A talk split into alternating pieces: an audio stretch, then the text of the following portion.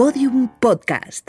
Lo mejor está por escuchar. Sevilla, 24 de enero de 2018. A la atención de Marta del Castillo Casanueva. Dirección, donde quiera que estés. Episodio 1. La desaparición. Querida Marta, es 24 de enero. Ya han pasado nueve años desde aquel sábado lluvioso y ventoso en el que nos dijiste adiós sin poder despedirte.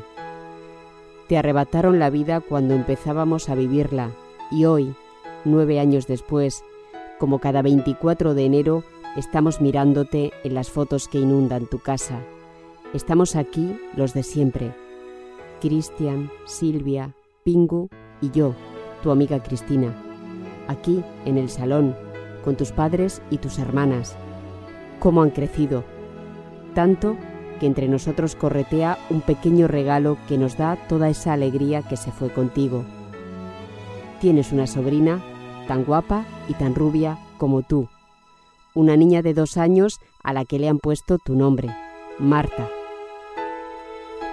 Miro tu sonrisa y sonrío en aquella foto que recorrió España mientras todos te buscábamos Llevas puesta aquella chaqueta blanca que no te gustaba demasiado. Estamos aquí, sentados, tomando café y esas cañas de chocolate que te encantaban. Estamos, como tantas veces, recordando. ¿Te acuerdas? Habíamos quedado aquel día para dormir juntas y yo me retrasé porque tuve que irme al cumpleaños de mi abuelo. ¿Cuántas veces marqué tu teléfono aquella tarde, Marta? ¿Trece, catorce? Ya no podías contestar. Ya te habías ido. No te olvidamos, Marta. Eras tan dulce, tan buena. Era muy simpática, era muy dulce, muy amiga de sus amigos. Si tenía algo ya te lo daba. Si estaba triste siempre intentaba buscarte una sonrisa. Si estábamos enfadados con algún amigo, ella hasta que no solucionásemos, solucionásemos el problema, no paraba. Ella siempre quería ver a todo el mundo feliz. Marta, ¿te acuerdas los demás te pidieron hasta tres veces que fueras a la placita donde nos reuníamos para hablar de nuestras cosas y comer chuches, pero tú habías quedado con él. ¿Quién te iba a decir a ti, querida Marta, que no volverías? Ay, Marta, si tú me estuvieras viendo, tú sabes que mamá nunca te reñiría ni te reprocharía si has sido una chiquillada o, o que tu cabeza en ese momento no ha pensado. Y sabes que nunca, nunca, nunca porque no hemos sido unos padres. Yo soy muy chillona, pero nunca le hemos puesto una mano encima. Ella sabe que, que la íbamos a recibir con los brazos abiertos y sin reproche. ¿Cómo ibas a volver si ya no estabas, Marta?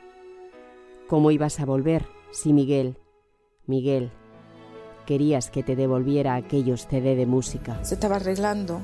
Llamaron al portero y me dijo, mamá, bajo que está amiga que tengo que aclarar una cosa con él. Y yo le contesté, ¿y qué tienes tú que aclarar con ese? Porque no era ya normal que ese niño apareciera por aquí, ya llevaba tiempo que no, no, no frecuentaba los barrios estos. Y ya, ya no la vi. Te fuiste de casa como una tarde más y luego pasaron tantas cosas. ¿Te acuerdas?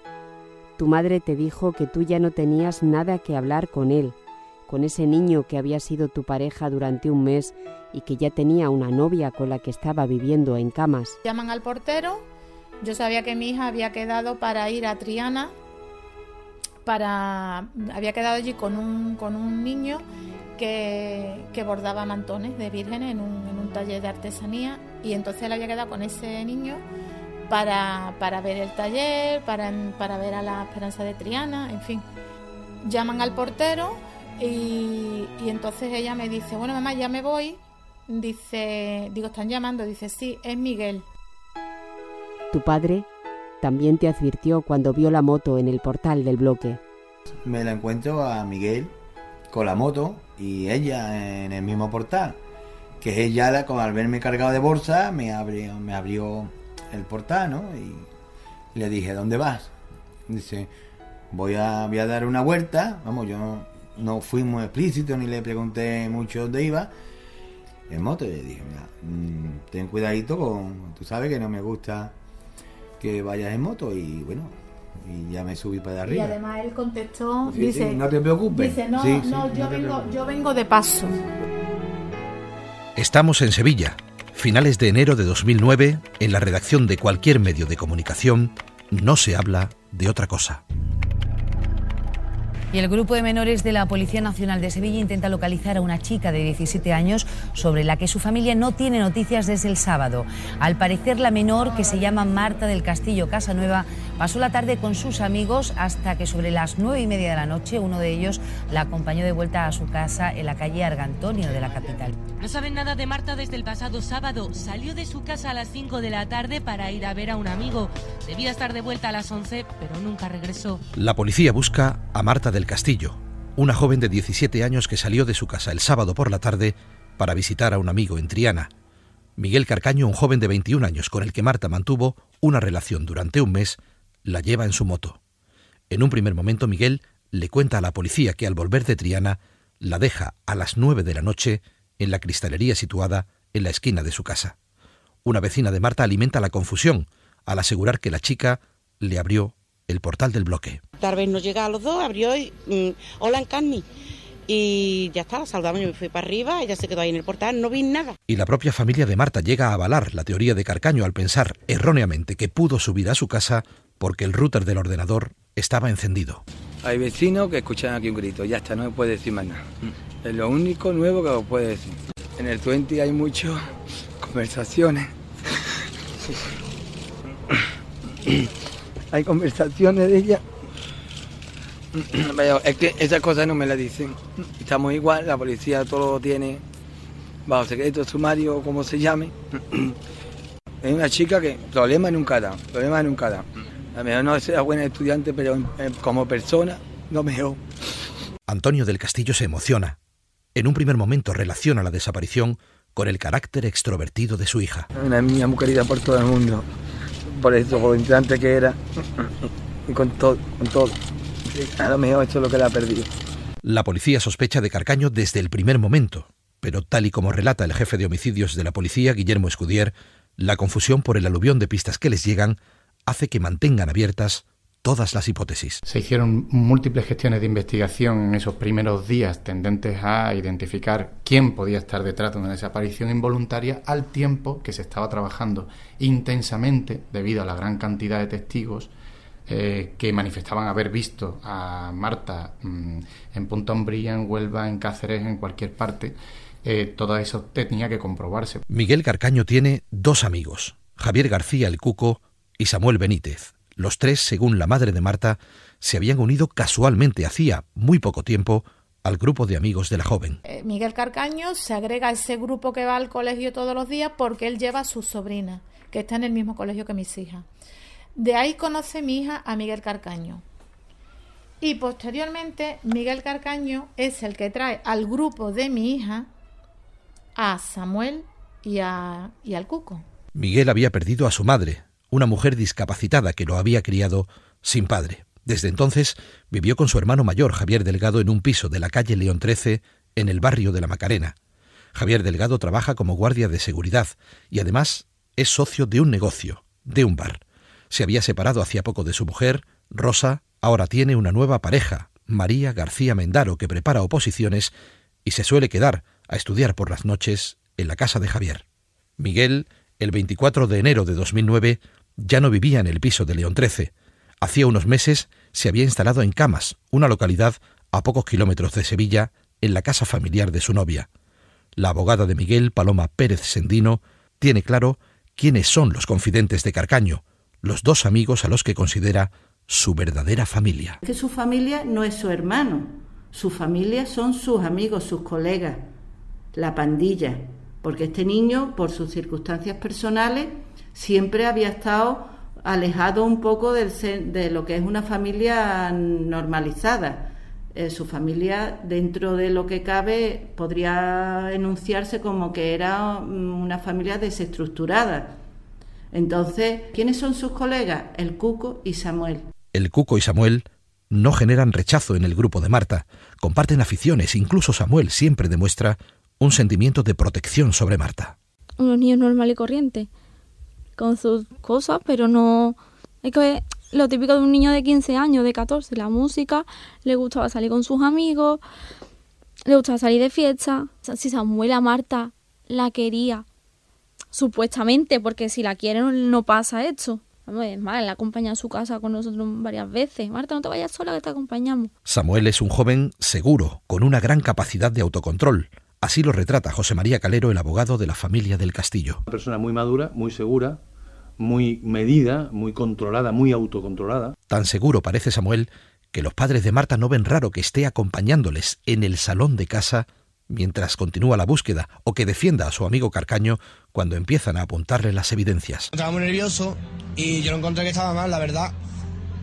Hombre, yo sé que por lo menos Ajón tiene miedo, ¿sabes? De, de que se le haya echado todas las culpas a él y todo.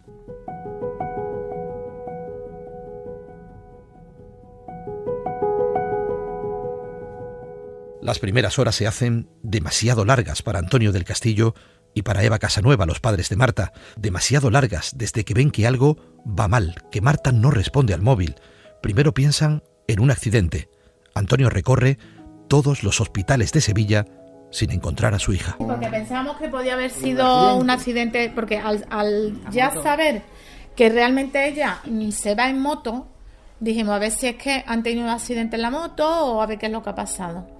No hay rastro de Marta, nada encaja. La policía empieza a vigilar de cerca a Miguel Carcaño y Antonio del Castillo, desesperado, se planta en el piso de León XIII, donde Marta les dijo que iría a recoger los CD de música al volver de Triana, pero el piso, un bajo, está cerrado y completamente a oscuras. Por la rendija esta de la persiana, claro, allí no se veía luz. Y yo golpeé la persiana, la golpeé bien. Mientras, Eva Casanueva, la madre de Marta, sigue pegada al teléfono. Los cruces de llamadas entre los padres y los amigos de Marta se suceden. La madre pregunta por su hija.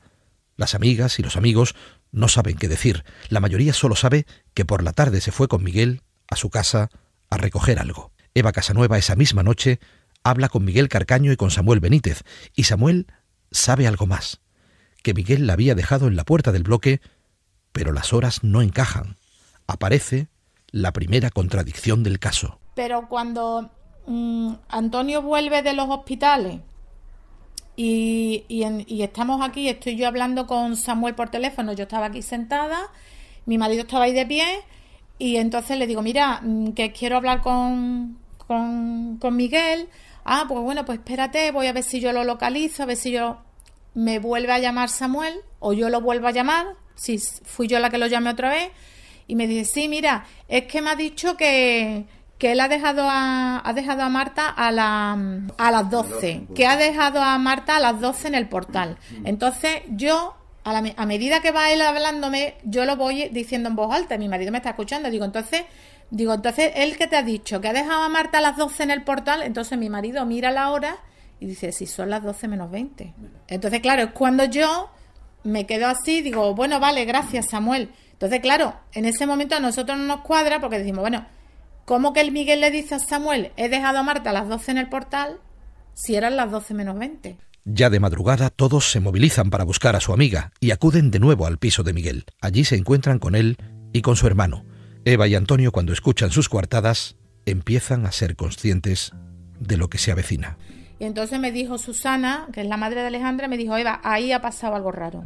Dice, ha pasado algo raro, dice, porque la actitud de este tío no es normal, Dice, porque este tío ha hablado el padre de Carlos con él por teléfono, se ha puesto como un borde, que él dice que él hace mucho tiempo que no ve a su hermano, que él no conoce a ninguna Marta. Y en el momento que, claro, nosotros cuando hemos llegado a León 13 y hemos visto la moto de Miguel, hemos dicho, Miguel está aquí. Y hemos llamado. Dice, entonces el tío nos ha abierto, dice, muy borde, que qué pasa, que eso no son horas. El tío con una actitud muy mm, como de soberbio, de dice, vamos, que el tío da miedo. Y el hermano le dice, Miguel, sal. A las seis de la mañana, Antonio del Castillo acude por segunda vez a comisaría para denunciar la desaparición de su hija y para dar la dirección del piso de León XIII. A esa hora Samuel está en el salón de la casa de Marta acompañando a la familia, pero en pleno invierno ha venido en manga corta. Seis o siete personas. Él estaba entre ellos, él estaba callado. Yo, yo me abracé a Susana porque le dije a mi niña le ha pasado algo malo. Y bueno, ellos estaban pues mirándose unos a otros y que lo vi que venía demasiado ligero de ropa para el tiempo que hacía porque empezó a llover bastante también en aquella noche. De hecho, ellos se lo, se lo comentaron. El padre de Carlos le dijo, bueno, tú como que vienes tan desabrigado. Que toma, le dejaron no sé qué si fue una bufanda o algo. Según Antonio del Castillo, Samuel permanece en el salón de su casa, con la cabeza baja, callado, sin decir nada. Yo estaba ahí en esa esquina del sofá. Bueno, las niñas teníamos aquí durmiendo también, que no se querían ir a la cama. Y estaban aquí. Y él, donde yo ahora mismo estoy sentado, enfrente mía estaba él. Y él estaba mm, con la cabeza gacha y callado, totalmente callado. Y bueno, tú en ese momento no te imaginas que, que una persona que sabe lo que ha pasado con tu hija o que ha podido tener una implicación como esa esté delante tuya esa misma noche. Amanece el domingo y la familia sigue buscándola. A mediodía, un tío de Marta vuelve al piso de León XIII. Javier, el hermano de Miguel Carcaño, les abre la puerta después de llamar con mucha insistencia. Uno de los amigos de Marta mmm, le dice a mi hermano, ah, pues mira, ahí está el coche del hermano. Entonces, una amiga de Marta dice, ¿qué coche es? Dice, mira, este es el Daewoo Calo, blanco. Pero mi hermano a eso no le da importancia. Entra, empieza a llamar, no le abren, entraron dentro del portal ya. Llaman a la puerta. No le abren, no le abren. Y fue cuando este tío me salió, dice, todo descamisado, o sea, no llevaba ropa por... Se veía que estaba como sudado. Pasa mi hermano y él le dice que, que bueno, que él no entiende, que por qué está molesta a las personas, que, que, esta actitud, que aporreando la puerta, que molestando a las tantonas de la mañana. Entonces mi hermano lo que le dice, dice, mira, aquí lo único que, que se está intentando es que mi hija, mi sobrina no ha aparecido, mi hermana está destrozada, tu hermano ha sido el último que estuvo con ella. Sí, pero es que mi hermano dice que él la dejó allí en el barrio. Dice, bueno, eso es lo que dice tu hermano. Dice, pero que me lo diga a mí. No, no es que mi hermano está trabajando. Y entonces ya mi hermano volvió a casa y me dijo, dice, mira, a mí la sensación que me ha dado, dice que hay algo pasado y este tío mm, me ha dado mala espina. La visita del tío de Marta a León XIII aporta otro dato relevante. Un vecino de ese edificio, Diego Carrere, le cuenta que había visto a Miguel de madrugada con una silla de ruedas en el portal. O sea, enfrente de su puerta hay como un espejo y estaba delante del espejo con la silla de ruedas. Pero no estaba ni entrando ni saliendo. Estaba delante como arreglándose la chaqueta o no sé lo que llevaba. Los vecinos de la familia del castillo, muy preocupados, toman una iniciativa. Llaman al periódico ABC de Sevilla para contar la desaparición de una menor de 17 años. En paralelo, los amigos de Marta comienzan a movilizarse en la red social 20. La policía, a instancias del padre de Marta, decide al fin entrar en el piso de León XIII. En esta ocasión les abre la puerta María García Mendaro, la pareja del hermano de Miguel que está estudiando con un amigo. Los agentes acceden a la habitación de Miguel y les sorprende un intenso olor a limpio. Se puso en contacto con el hermano de Miguel Carcaño, consiguió el teléfono del hermano de Miguel Carcaño y se eh, citó con él en el domicilio de León XIII. Y por la tarde ese mismo día de la denuncia ya estaba el grupo de policía judicial encargado durante el fin de semana de las primeras gestiones, ya estaba en el domicilio. Quiero recordar que el, eh, manifestando entre otras cosas que la casa olía a limpio. A la misma hora, en Camas, se produce otro hecho que dificultará la investigación policial. La abuela de la novia de Carcaño procede a lavar el chándal blanco que Miguel llevaba puesto el día de los hechos. La abuela, que la pobre señora, yo la vi dos veces, una señora mayor, y que mm, con toda la buena intención, pues eh, Carcaño llegó y metió la ropa en la lavadora y ella lo lavó. Es lunes 26 de enero, se van a cumplir 48 horas sin noticias de Marta. El asunto está ya en todos los medios de comunicación. La sociedad sevillana se moviliza para intentar localizarla. Sevilla se empapela con fotos de Marta y comienzan a sucederse concentraciones, muestras de apoyo, el dolor de la familia es inmenso. No tengo muchas fuerzas para hablar ahora mismo, pero en nombre de mi niña quiero dar las gracias a todos los que estáis aquí y todos los que habéis seguido desde el primer día apoyando a la familia del castillo. Muchas gracias a todos.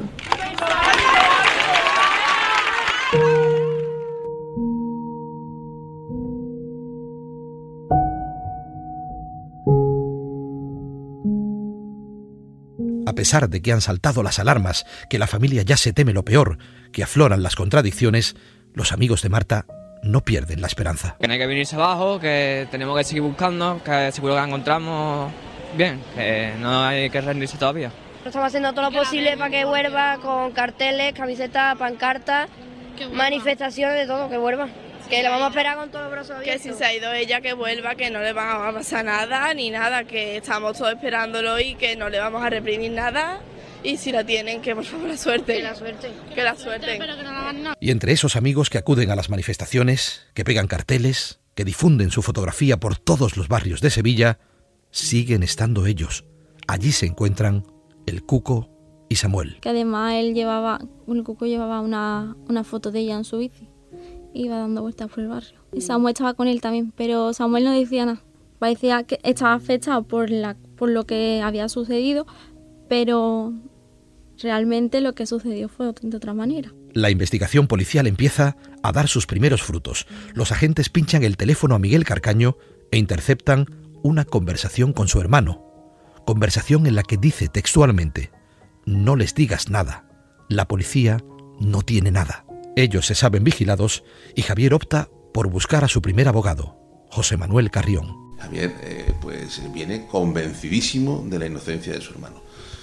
Posteriormente los hechos ya no le dicen que sea así. Siguen pasando días de angustia y movilización, mientras la policía trabaja contra el reloj y espera los resultados de las pruebas de ADN de la sangre que han encontrado en el bolsillo interior de una cazadora requisada a Miguel Carcaño en su casa de camas. El caso ha trascendido, ya es portada en todos los medios de comunicación de España. Los días se suceden sin noticias de Marta. Los agentes continúan recabando indicios. Han pasado 20 días. Es 13 de febrero y la policía ya tiene el resultado de las pruebas. La sangre de la chaqueta es de Marta. La policía detiene a Miguel Carcaño, horas después a Samuel y al menor apodado el Cuco. Los tres son interrogados en la comisaría de Blas Infante.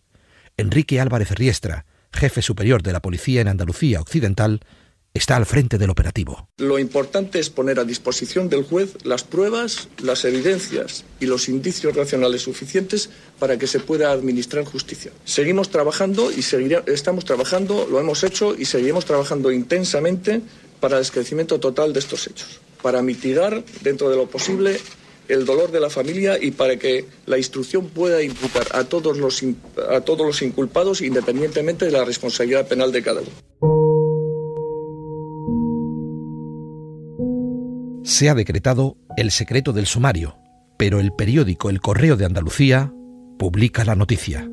Miguel ha confesado que mató a Marta golpeándola con un cenicero en su casa de León 13. 48 horas después, la policía detiene al hermano de Miguel Carcaño.